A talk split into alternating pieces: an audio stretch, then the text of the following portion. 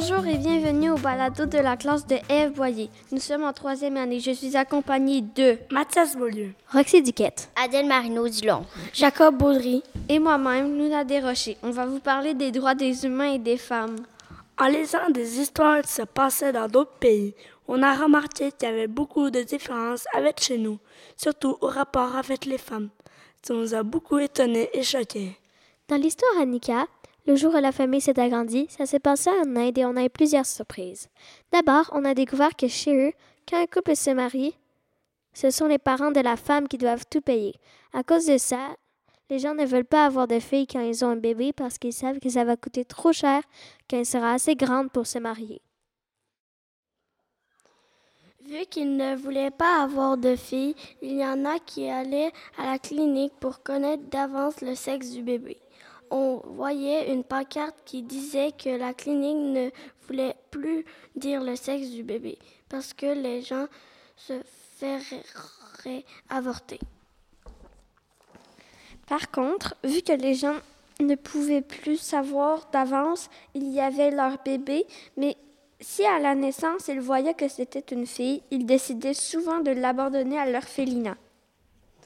Il y avait une genre de boîte aux lettres devant l'orphelinat où les gens pouvaient déposer leur bébé sans trop se faire voir.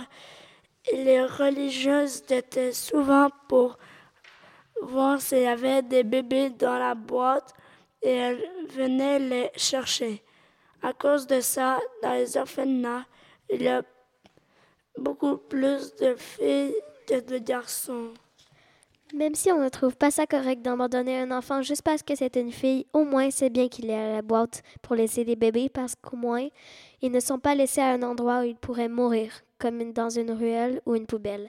À l'orphelinat, les sœurs s'occupent bien d'elles et elles peuvent se faire adopter. Dans le livre Sous le grand banyan, nous avons été très étonnés de voir que les filles encore de jeunes adolescentes se mariaient et ont des enfants. En plus, on a trouvé ça choquant de savoir que n'avaient pas le choix de leur mari. C'était le, les pères qui décidaient entre eux. On dirait que quand la fille se mariait, elle doit maintenant obéir à son mari plutôt qu'à son père. Et elle ne revoit vraiment pas souvent sa famille. Dans le trésor de Yulo, c'était injuste que la fille doive quitter l'école juste à cause qu'elle n'était pas très bonne. Elle écrivait mal et lisait croche. Ils lui ont dit que si elle n'avait pas encore réussi à apprendre, sûrement qu'elle ne réussirait jamais, alors il laisserait la place à quelqu'un d'autre. Il n'irait plus à l'école.